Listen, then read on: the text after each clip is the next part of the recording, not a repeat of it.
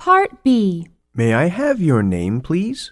My name is May. How old are you? I'm 25. Where are you from? I'm from Hong Kong.